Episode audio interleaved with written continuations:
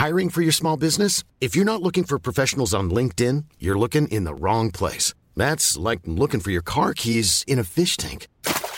LinkedIn helps you hire professionals you can't find anywhere else, even those who aren't actively searching for a new job but might be open to the perfect role. In a given month, over 70% of LinkedIn users don't even visit other leading job sites. So start looking in the right place. With LinkedIn, you can hire professionals like a professional. Post your free job on linkedin.com slash people today. Bonjour, c'est Clémence Guédan. Retrouvez-moi dans Wheel of Series avec Stéphane Moïsakis et Rafik Djoumi pour une nouvelle série consacrée au jeu de la dame, The Queen's Gambit. À retrouver sur wheelofcinema.bnp Paribas et sur vos applications de podcast.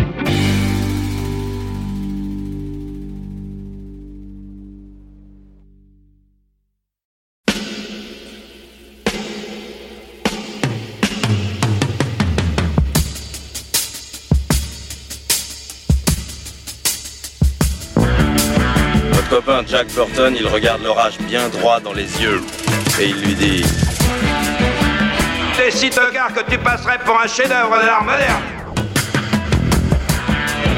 Madame, je n'écrirai rien sur ce film, c'est une merde Merde Ce sont les gars qui se prétendent normaux qui vous déçoivent. Les dingues, ça ne fait jamais peur.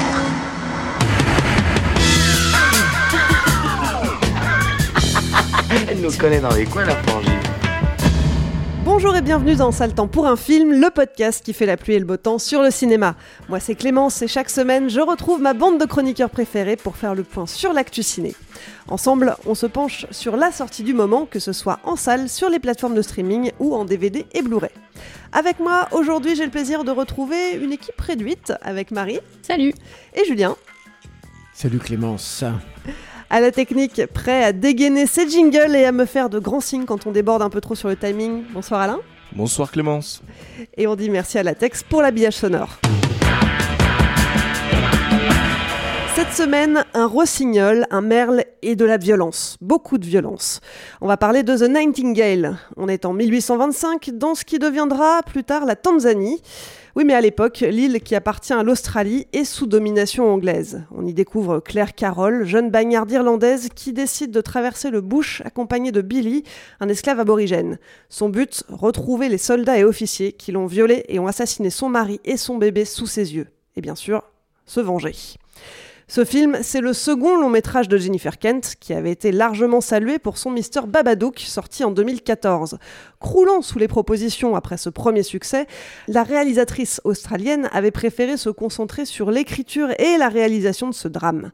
Le film commence à dater un peu puisqu'il a été tourné en 2017 et a été dévoilé pour la première fois au public à la Mostra de Venise en 2018. Jennifer Kent a d'ailleurs remporté le prix spécial du jury à cette occasion. Après l'angoisse et l'horreur dans Mr Babadook, on quitte le surnaturel pour des atrocités bien réelles. D'ailleurs, Jennifer Kent le dit elle-même, rien de ce qui se passe dans ce film n'est fictionnel, les personnages le sont, mais tout y est vrai. Alors est-ce que ce changement de registre est réussi? Qu'en pensent nos chroniqueurs? Allez, je vous écoute. Si vous deviez donner votre avis sur le film en un seul mot, ça serait quoi? Marie? Euh, Moi, je vais dire détournement. Détournement Euh, pff, violence, c'est pas très inspiré. Détournement Tu fais la tronche déjà, Clémence. Mais ne fais pas la tronche encore, j'ai pas parlé et tout. Quoi. Je Je, ne vois ferai bien. pas la tu fais la moue, elle fait la moue. J'analyse. Vous ne la voyez pas, mais elle fait la moue. Et pourtant, on est ses chroniqueurs préférés. C'est vrai, il paraît, ouais, elle m'a dit ça à tout le monde. C'est vrai, chouchou. Ouais. on y Moi, j'y crois plus. Moi J'y crois plus. J'y croyais au début, mais j'y crois Ouais, plus. c'est fini. Mais non, tu seras toujours ma préférée. Allez, c'est parti.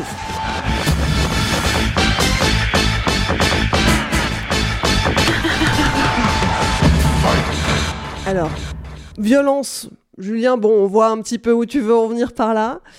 Marie, peut-être on va commencer avec toi. Moi, j'ai dit détournement parce qu'en fait, le, film est un, détournement du Rape and Revenge, en fait. Euh, alors, bon, évidemment, euh, de toute façon, tu l'as dit, euh, tu l'as dit dans ton intro, et puis ça arrive dès les premières minutes du film. Euh, je pense que c'est à peu près les pires scènes de viol que j'ai vues euh, dans un film. C'est, euh, enfin, c'est, en fait, le, le- à la base, le rape and revenge, c'est un genre qui est quand même très voyeur, très complaisant par rapport à ces scènes de viol et qui, qui en contrepoint, établit une, une figure un peu de final girl vengeresse qui va aller retrouver ses bourreaux pour les tuer. Et en fait, elle part sur ça au départ, mais euh, elle, déjà le- les scènes de viol sont d'un réalisme horrible, elles sont hyper bien mises en scène. C'est des scènes où on voit rien, on voit pas un centimètre carré de peau, on voit à la limite une épaule au maximum, je crois.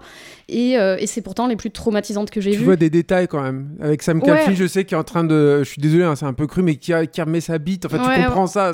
Non, mais justement, c'est qu'en fait, tu- c'est des trucs qui sont suggérés, mais tu, Mm. tu vois pas grand chose. Et, euh, et en fait, t'as t'as le regard de. de- je, je sais plus comment s'appelle l'actrice et j'aurais pas écorché son nom, mais voilà, t'as son regard. Super. T'as- t'as- elle- enfin, je la trouve incroyable tout, tout au long du film. Et euh, t'as euh, ces plans euh, sur elle, t'as ces, euh, ces- euh, des plans subjectifs quand elle, elle, voit- elle voit le plafond. Et c'est vraiment. euh, Enfin. tu, tu, tu, tu le vis euh, avec elle, c'est- très très dur. Et il y a plusieurs scènes de viol, donc euh, elles sont toutes aussi difficiles les unes que les autres. Et, euh, et en fait, euh, donc moi je me demandais où elle voulait en venir, parce que c'est quand même assez déroutant de voir euh, autant de scènes de violence. euh, s'y rapprocher et, dans tout le début du film. Et, euh, et à un moment je me suis dit bon bah ça part sur du rape and revenge. À un moment euh, donc elle tue un des soldats euh, celui qui a tué son bébé. Et, et c'est vraiment une confrontation comme dans le comme dans les rape and revenge comme dans le comme dans le slasher où la final girl tue le, son agresseur ou le boogeyman avec là les, scènes sont enfin les images sont inversées la mise en scène est inversée par rapport aux scènes de viol où là c'est elle qui est sur lui. C'est dans les scènes de viol elle est filmée en plongée là elle est en film en contre-plongée. C'est elle qui le pénètre comme dans euh, c'est un trope du, du slasher et du rap and revenge elle le pénètre avec son couteau donc c'est la scène de viol inversée et tout je me suis dit bon ok ça part sur ça. J'étais un petit peu sur ma fin je me suis dit bon si c'est ça c'est pas pas hyper intéressant moi ça m'intéresse pas trop de voir des après on nous dit c'est des personnages féminins forts parce que c'est une, une, une femme à qui on colle des caractéristiques masculines et on en fait une Sarah Connor ou ce genre de truc. Moi ça m'intéresse pas beaucoup et en fait c'est pas du tout ça. Euh, elle, elle poursuit euh, elle poursuit ses Ouais, agresseurs spoiler, spoiler, spoiler, bah, spoiler. non, non, on, se- on spoil. On le sait, depuis le début que que- qu'on spoil, mais, mais voilà, donc elle, elle poursuit ses agresseurs, elle finit par les retrouver, et quand elle se retrouve face à eux, en fait, elle n'arrive pas à lui tirer dessus. En fait, c'est un personnage qui a des failles. Elle a le- ce premier meurtre, en fait, la hante. Elle a des scènes de, de cauchemars. Enfin, il y, a- il y a des scènes de cauchemars. Elle a des cauchemars toutes les nuits quand elle, quand elle repense à ça. Et, euh, et du coup, le film part sur autre chose. Il part sur euh, sa relation avec euh, avec Billy, euh, cet aborigène. Euh, en fait, c'est c'est c'est un petit peu la convergence des luttes. En fait, c'est des gens qui s'aperçoivent qu'ils sont tous les deux opprimés. Parce qu'en fait, c'est aussi une histoire d'oppression. C'est une histoire sur la, la fondation de, de l'Australie, qui, qui a une histoire euh, peut-être qu'on connaît un peu moins en France parce que c'est un pays euh, assez lointain. Mais qui connaissent pas non plus là-bas. hein. C'est une des, des raisons du combat du film aussi. Ouais, hein. ouais, parce que c'est- très. En fait, c'est une histoire. euh, bah, en fait, euh, quand l'I- l'Australie a été colonisée, bah, c'était une colonie pénitentiaire. Donc, en gros, c'était peuplé que de soldats et de bagnards. Et donc, cette, cette- ce personnage féminin, c'est une fille qui a fait, je sais pas, 7 ans de prison et, qui essaie de, faire sa vie. Et, euh, et en fait, on voit que elle, euh, elle est opprimée parce qu'elle est une femme, parce qu'elle est une ancienne prisonnière. Euh, mais elle-même, c'est l'oppresseur parce qu'au départ, elle traite très mal Billy, qui est euh, lui-même un aborigène, qui est tout en bas euh, de, de l'échelle. Mais on voit que même les soldats, entre eux, il y a une hiérarchie et qui sont tous en train de, de, de- de s'opprimer les uns les autres. Et en fait, c'est vraiment un film de, classe, en fait, qui, est, euh, qui montre. euh, qui- qui- en fait, c'est pas des personnages fonction, juste le méchant violeur manichéen. C'est c'est c'est vraiment. euh, Il y a un jeu comme ça entre, de relations entre les personnages. On voit même le, le personnage du petit gamin qui, qui est élevé au random parce qu'on lui donne un flingue, mais au final, euh, encore spoiler, mais voilà, il se fait buter. Enfin, c'est c'est hyper Et dur. hein. surtout qui, sur qui on travaille une vraie frustration aussi. C'est ça qui est intéressant en fait dans ce personnage aussi. quoi. Mm, mais, mais du coup, ouais, voilà, c'est- c'est tout, tout un truc euh, en fait que j'avais pas vu venir et, euh, et, et, et je trouvais que toute la deuxième partie, voilà, cette, cette course poursuite est, est plutôt intéressante. Et, euh, et donc il y a tout aussi la relation qu'elle crée avec euh, bah, avec Billy, euh, donc qui est son euh, son guide et, euh, et qui montre aussi euh, bah, toute cette partie de, de l'histoire aborigène parce que c'est quand même, euh, enfin moi je suis allée en Australie, c'est un truc dont on dont on parle mais dont on parle pas. On te, on te dit en Australie que ah, bah, la culture aborigène a été perdue, leur langue a été perdue. T'es genre hop, elle était là, pouf, on l'a perdue. On te dit pas, euh, ils essaient aujourd'hui de faire un peu amende honorable, ils essaient de mettre des, euh, des représentants, les, les quelques représentants qui restent euh, et qui sont pas alcooliques parce que c'est un très très gros problème là-bas, mais ils essaient de d'en mettre quelques-uns dans les conseils locaux, dans les trucs pour avoir leurs décisions sur des choses et tout. Mais c'est quand même très très compliqué de faire ça aujourd'hui et d'essayer de se rattraper comme ça. Et, et je pense que ce film participe de ce truc-là et essaie de mettre ça en lumière et et je trouvais ça intéressant. Il y, a, une scène intéressante où ils croisent un, un couple de personnes âgées qui les amènent chez eux pour manger. Et, et, euh, lui, euh, Billy, mange par terre. Et le mec finit par dire Non, mais viens manger avec nous à table. Et juste, il se met à pleurer parce que j'imagine que c'est la première fois qu'il mange à table avec des blancs. Et euh, et il y a toutes des, scènes comme ça qui sont, euh, que je trouve assez intéressantes et qui m'ont un peu euh, étonnée. Je ne pensais pas avoir ça dans ce film-là. Mais c'était une vraie volonté de la part de Jennifer Kent, hein, qui est donc australienne elle-même.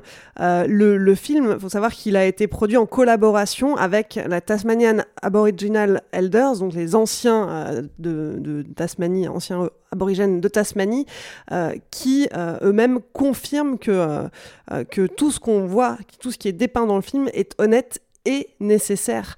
Euh, et euh, et c'est euh, voilà, c'est une version tout à fait euh, réelle de euh, leur histoire Ouais. et qu'elle mérite d'être racontée. Et ils ont touché qu'ils ont travaillé avec des linguistes pour essayer de recréer la langue, euh, parce que pareil, c'est une langue qui a un peu disparu et dont on a que des bribes aujourd'hui. Absolument. Ah, Et, son euh, guide, y a- est- enfin, gros spoiler aussi là, mais c'est censé être le dernier représentant en fait de cette de cette tribu-là en fait. C'est ça aussi, euh, c'est là aussi où il y a une, une charge en fait symbolique qui, arrive chez- sur les personnages petit à petit. Et ce que, tu, ce que tu dis sur les langues, c'est qu'effectivement, il y a le, le Palawakani, donc un dialecte aborigène aujourd'hui disparu qui a été recréé par des linguistes pour le film, exprès pour le film, à partir d'enregistrements et de documents historiques.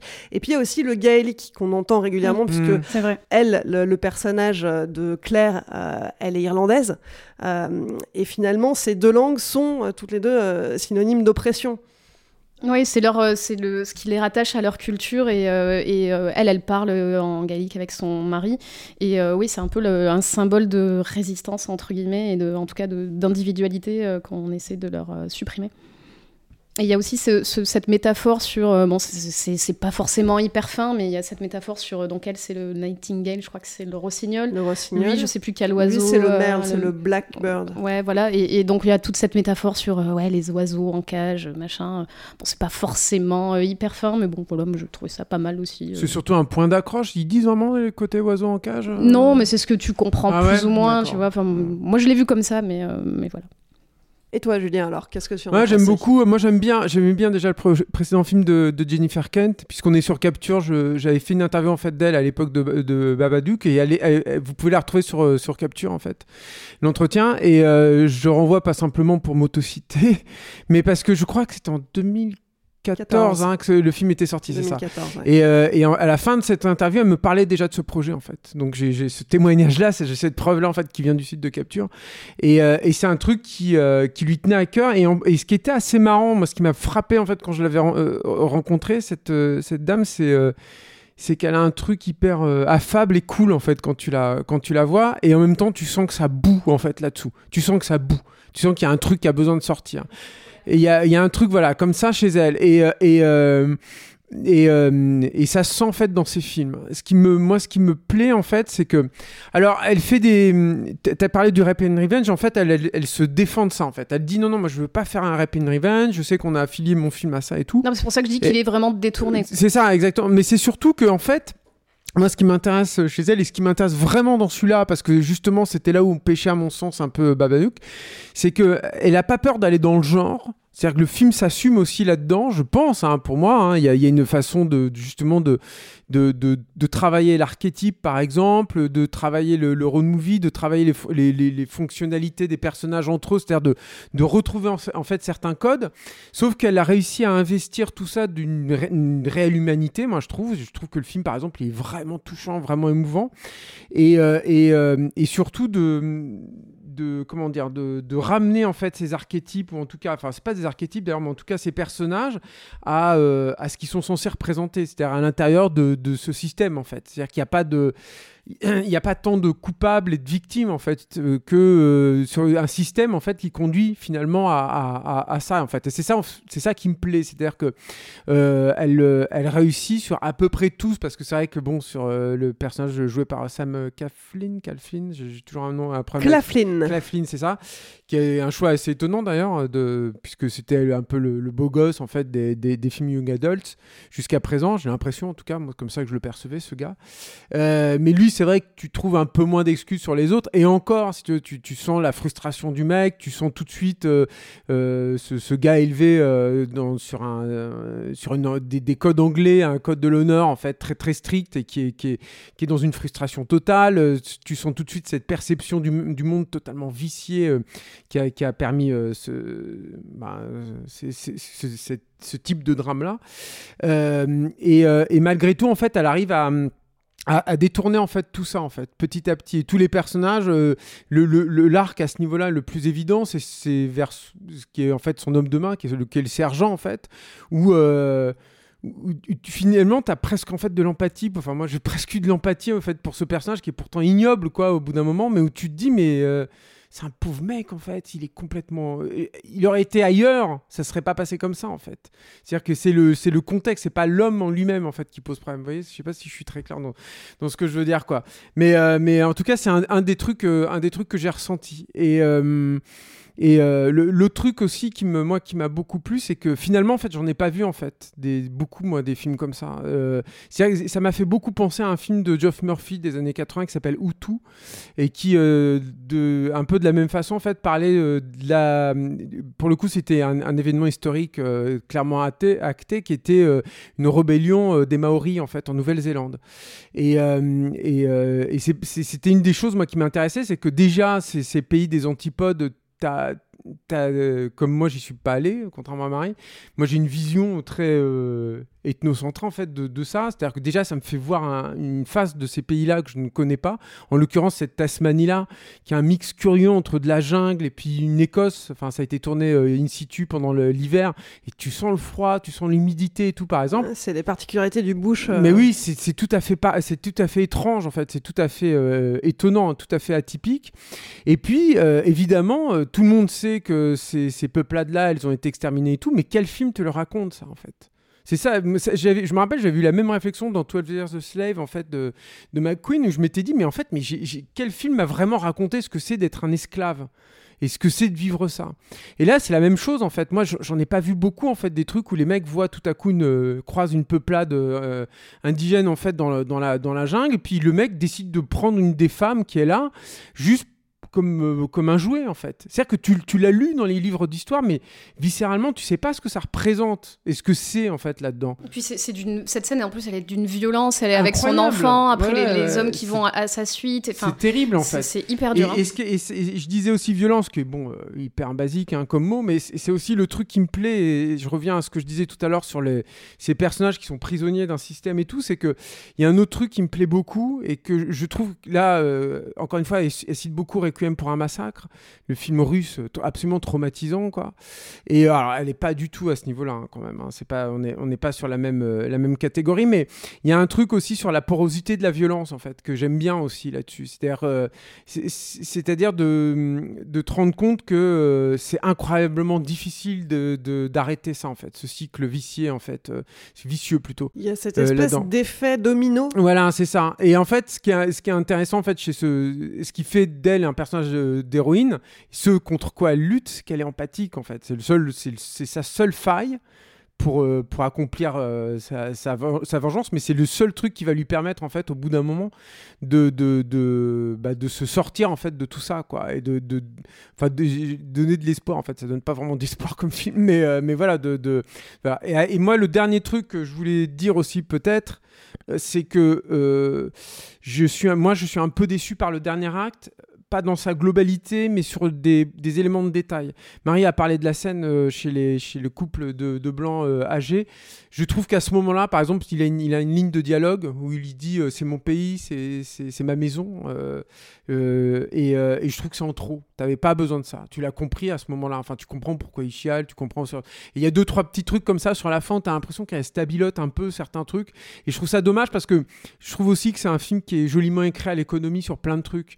Euh, je cite un, exemple spécifique et après je vous laisserai la parole. Mais euh, par exemple, dès le début, elle se balade avec son bébé pour aller à son boulot, de sa, cette espèce de cahute qui lui sert de maison, et elle a un couteau. Et il n'y a rien en fait avec ce couteau. On t'explique pas pourquoi elle a un couteau, il n'y a pas de payoff, vraiment avec ce couteau, il n'y a rien en fait, mais juste elle se balade avec son bébé avec le couteau. Et là, tout de suite, intuitivement, tu comprends la situation en fait de cette nana. Elle va au boulot, elle a son bébé, elle a un couteau.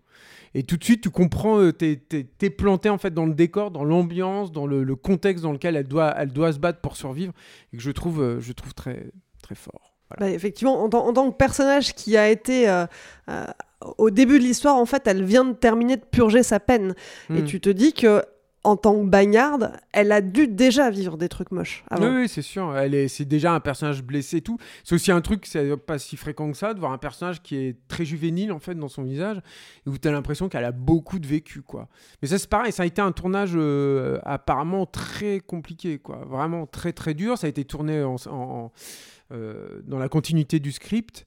Euh, et, euh, et ça a été euh, vraiment très très pénible et ça se sent. Enfin, moi je trouve que ça se sent quoi. Elle a- disait que pour se préparer, elle avait beaucoup travaillé avec des. euh, Enfin, elle avait rencontré des personnes qui s'occupent de femmes qui ont subi des violences et tout ça pour se mettre dans son des rôle. trucs Et, de post-traumatique, ouais, ouais, et, et tu vois qu'il y a une vraie préparation. Et, euh, parce qu'en fait, euh, comme tu disais, il y a eu un- une économie de, de mots. et Il y, a- il y a certaines scènes où tu comprends euh, le, le deuil, l'absence, le manque. euh, tu vois, les, les scènes où elle a des montées de lait, des trucs comme ça. Ah, c'est super, hyper idée. bien trouvé en fait. Et, euh, je me dis. bah, citer, et je me c'est dis, c'est super. sûrement parce que c'est une femme qui a écrit le scénario en fait, parce que c'est un truc que des mecs auraient pas. euh, Enfin, tu donnes le même sujet à un mec, je pense que. Enfin, à, une autre femme aussi, hein, mais je, je pense que c'est des, c'est un truc hyper réfléchi. Et euh, et, enfin, je comprends pourquoi elle voulait vraiment faire ce, ce film-là. Et enfin, il y a plein de trouvailles comme ça que, que je trouve Elle a incroyables. quoi. plus son enfant, elle a des montées de lait Ouais. qui donc forcément, t'imagines, lui donne peu- peut-être un peu de fièvre et tout, parce que tu peux avoir des engorgements qu'elle est obligée de cacher. Et puis c'est douloureux, et ça lui fait très surtout, mal. Voilà, extrêmement douloureuses, quoi, tu vois. Et, et c'est un, c'est un détail pour vous, mais pour moi, ça veut dire beaucoup.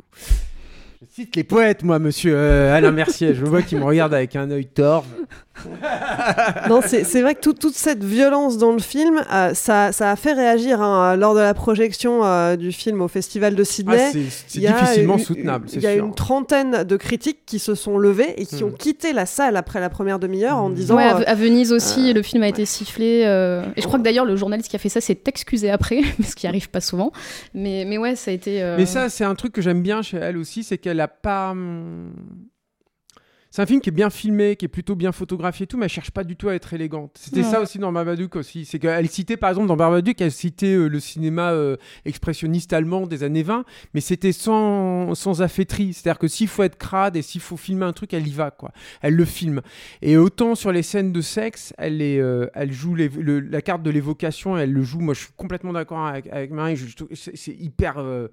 Frappant. Enfin, moi, c'est waouh. Moi, c'est des scènes qui m'ont physiquement fait mal. En Ouais, fait, il y a- y peu de clair. films qui me font réagir physiquement Ouais, et j'étais pas bien pendant toute la première demi-heure. Mais quoi. par contre, sur les scènes de violence, mais la nana, elle y va à fond, quoi. Je veux dire, les pieux et tout, tu les vois. Elle, elle a pas peur, en fait. S'il faut y aller, elle y va, quoi. C'est ça aussi, ça que j'aime beaucoup. C'est, c'est ça aussi qui fait que c'est pas un film de. C'est pas, pour moi, c'est pas, elle tombe pas dans les travers du film de festival ou du film à prix. Et d'ailleurs, c'est pas un film qui a.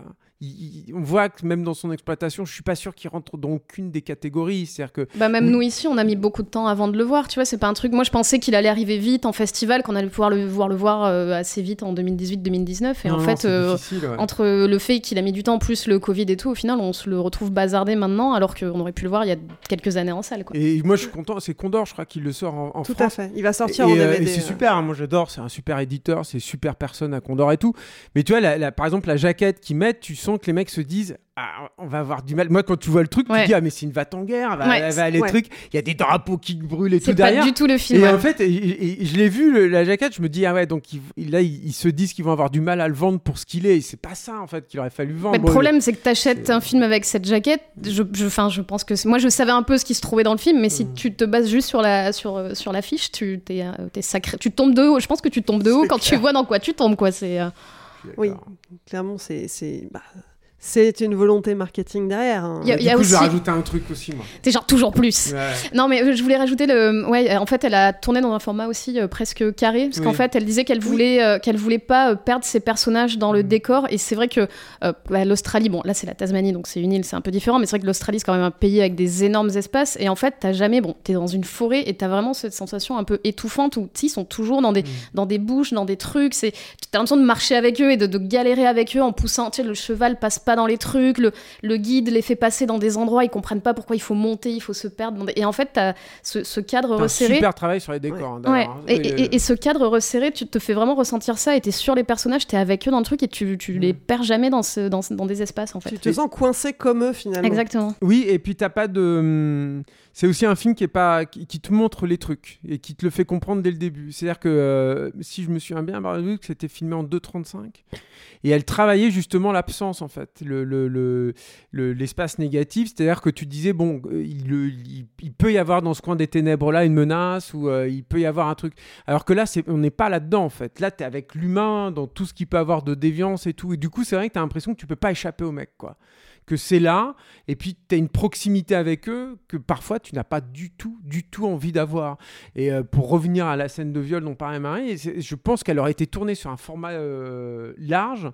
Euh, T'aurais pas eu du tout, du tout la même, euh, la même sensation, quoi. Voilà, c'est. c'est- tout à fait effectif. C'est un choix aussi que je trouve hyper culotté et intéressant. Moi, je suis content de revoir du format carré au cinéma. Alors pour conclure ce film, on le regarde? On le regarde, mais il faut savoir que c'est pas facile. Moi, je, je pense que je le reverrai pas avant très longtemps, parce que c'est une, é- c'est quand même une épreuve. Enfin, en tout cas, toute cette première euh, demi-heure, trois quarts d'heure, c'est quand même une, une épreuve. Puis le film est long, il dure quand même 2h20 Deux heures et quart, ouais. ou 2h15, ouais. Donc c'est c'est assez long, même si je l'ai pas trouvé si long que ça. Mais Mmh. c'est un film, voilà, quand c'était fini, j'étais contente de l'avoir vu. Sur le moment, c'était moins facile, quoi. Oui, mais et en plus, c'est deux heures et quart, mais euh, qui. euh, c'est terrible parce qu'en disant ça, on ne donne pas envie de le voir, mais c'est deux heures et quart, mais il n'y a pas de. Là aussi, elle est, elle est assez courageuse quand même, parce qu'elle- elle- Il n'y a pas de. hum, Comment dire Il n'y a pas de soupape, en fait. C'est-à-dire qu'elle elle, euh, elle se permet pas. euh, Il y, a, y a parfois des petits trucs décalés euh, qui te font sourire, des trucs comme ça et tout, mais, mais par contre, euh, elle y va à fond et elle y va à fond tout le temps en fait, quoi. Et elle te laisse pas, elle te lâche pas en fait sur le truc, quoi. Donc c'est quand même, c'est vrai que c'est, c'est, pro. Moi, je pense qu'il faut vraiment le voir, hein, vraiment. hein. Déjà, encore une fois, c'est bien, c'est bien qu'on le sorte. C'est dommage qu'on le voit pas en salle, mais c'est bien qu'il le sorte. C'est bien que cette meuf là, elle existe, quoi. Elle est. Moi, j'ai hâte de voir ce qu'elle va faire ensuite, aussi. quoi. Parce qu'il y, a une- il y a, aussi, moi je trouve qu'il y a une, amélioration euh, forte en fait entre son premier et son second film. Alors bon, après le premier c'était tout petit, là c'est dans un cadre un peu plus, un peu plus, euh, euh, disons co- consistant et confortable quoi. Même si encore une fois le tournage a été, a été difficile quoi. Mais ouais, il faut, il faut le voir, il faut la soutenir et je pense que c'est quelqu'un à suivre quoi. Moi je suis très, effectivement très curieux de voir ce qu'elle va faire. Ensuite elle veut faire un film de SF. Ce qui là encore montre qu'elle n'est pas là où on l'attend. C'est-à-dire qu'elle sort de ce truc-là qui fait un peu devoir de mémoire pour sortir un grand mot. Et là, elle veut faire un truc de SF. Quoi. Donc c'est intéressant. J'ai elle, est- hâte, elle est j'ai trop chouette, hâte. quoi. Mais je crois que c'est une mini-série, ceci dit. Bon, voilà. On en, saura plus peut-être bientôt. Euh, en tout cas, si vous, vous voulez vous faire votre propre avis le voir, The Nightingale est déjà disponible. hein. Il sort en DVD prochainement, mais il est déjà disponible sur OCS. À noter que le film est interdit aux moins de 16 ans. Et vous, vous en pensez quoi? Un petit mot, une courte phrase. Dites-nous tout sur le répondeur de Capture Mag. Pour ça, il suffit de nous laisser un petit message vocal via Messenger. Dans la dernière émission, on parlait de Possessor, le film d'horreur dystopique de Cronenberg fils. L'équipe n'avait pas été tendre avec ce pauvre Brandon, mais nos auditeurs partagent-ils cet avis? Alain, on est tout oui, que nous réserve le répondeur Salut à tous, j'espère que vous allez bien. Euh, je vous écoute toujours avec moult délices, évidemment, parce que c'est toujours un plaisir de vous entendre. Il me permet juste de, réagir quelques secondes sur euh, la dernière critique que vous avez faite, donc le dernier échange autour de Possesseur de Brandon Cronenberg. Moi, je fais partie de ceux qui ont apprécié le film.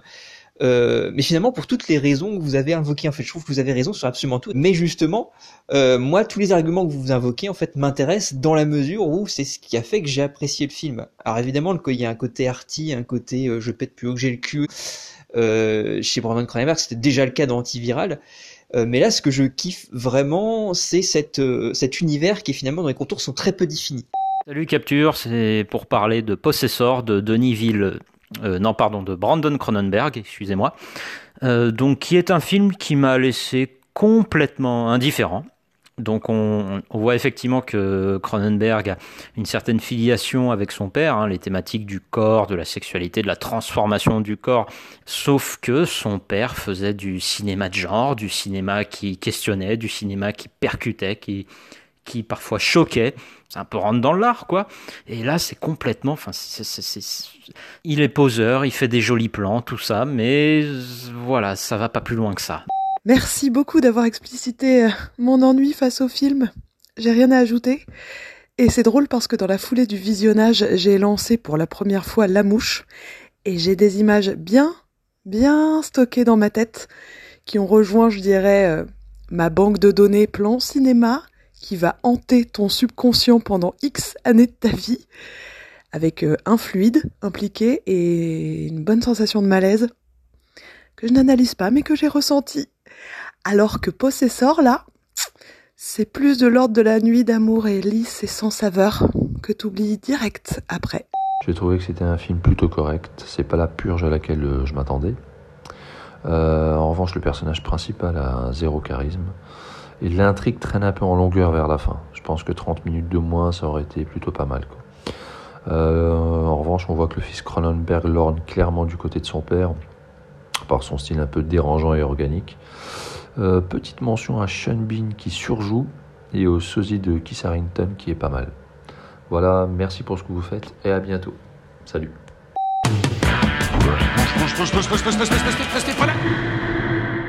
Seul temps pour un film, c'est fini pour aujourd'hui. Marie, Julien, merci de m'avoir accompagné pour cet épisode. Merci Clémence. Merci Clémence. Pour ne pas rater les prochaines émissions, pensez à vous abonner. Et si vous nous écoutez pour la première fois, vous pouvez retrouver tous les liens dans la description du podcast. Merci à toutes les personnes qui nous écoutent et tout particulièrement aux tipeurs et aux tipeuses. Ce projet existe grâce à vos contributions sur le Tipeee de Capture Mag.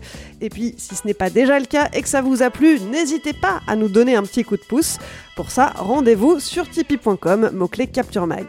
Et puis, si vous n'avez pas de sous, pas de panique, vous pouvez nous soutenir de plein d'autres manières. Relayez-nous sur vos réseaux sociaux préférés, parlez de nous à vos amis, mettez-nous des étoiles sur les applis de podcast et surtout, abonnez-vous à la chaîne YouTube de Capture Mag. Plus vous serez nombreux, plus on pourra travailler sur de nouveaux formats, notamment des formats vidéo. Allez, cette fois, c'est fini, je vous laisse, on se retrouve dans une semaine. En attendant, portez-vous bien et à mercredi prochain.